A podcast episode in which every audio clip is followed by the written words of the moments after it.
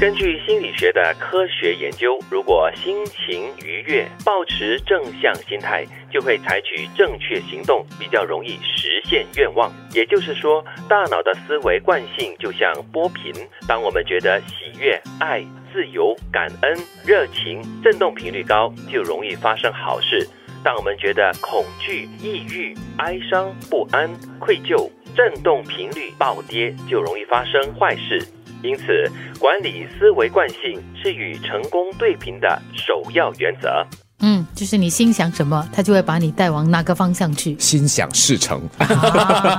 对你心想坏的事情，那个坏事就成；然后你心想好的事或者怀着一个正面的话呢，就会发生比较多好事。我相信这个定律了。嗯，真是的确，而且这个是有心理学的一个科学的研究，嗯，呃，所提出的一些证明哦。嗯，好像有时看到身边的一些人或者是新闻报道，就发现，哎，为什么好像坏事接二连三的在他身上发生？嗯生病啦，然后自己生病还不够，家里的人也跟着生病啊。我在想，就是我们经常所说的那个磁场，还有你的这个心念，还有一种效应哦。对。但是当你陷入谷底的时候，很自然的你就会有这样的一种很低潮的心情，所以这个时候真的是要靠很大的自己的力量，或者是旁边人的这个助力啊，把你拉抬出来。就好像你在面对一些挑战的时候，如果你的第一反应是啊，不行了，不行了，我一定做不到，我一定做不到，嗯。你就真的不会采取行动去做。对。但是呢，你如果告诉自己我还有可能可以改变这个局面的话呢，你下一步会做的东西就是一个正向积极的行动，你就会真的采取一些方法来改变那个现状。嗯，我们也曾经说过一个现象哈，就是一个明星哈，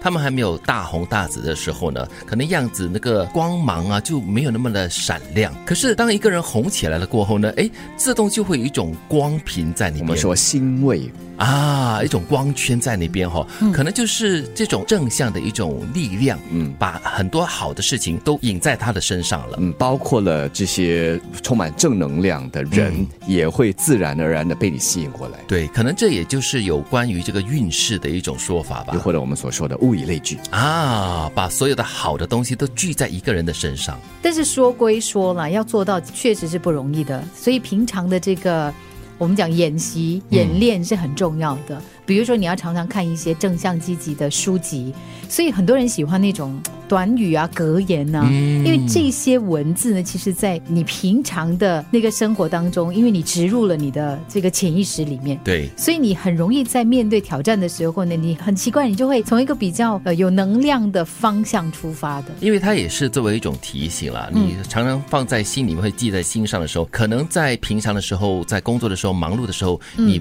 不会有机会引发这个念头或者是这个念想。但是呢，当你在面对一些挑战或者困难的时候呢，哎，这个东西这个京剧就忽然间会冒起来了。嗯，我们所说的惯性行为，也包括了惯性思维。那如果你的思维是正向的、积极的话，发生事情、发生挑战的时候，你就会有这样的一种我们讲的思想的 pattern。啊，对对对，就会趋向于那个方向，而不是陷入那种呃忧郁啦、恐惧啦，或者是哀伤。它不像那个奇迹一样，发生坏事的时候，你期待那一刻有奇迹出现。它其实是你在生活当中日积月累的一种能量，慢慢的去积累它，然后呢，把自己导向比较呃正向积极的一个思维。嗯，所以刚才其实金云所说的第一句话就是说，这种是要一种演练，要练习的。所以你要管理你的思维的惯性呢，跟这个成功就互相对了那个频率的话，就可以把你引导到一个正向的道路上了。根据心理学的科学研究，如果心情愉悦，保持正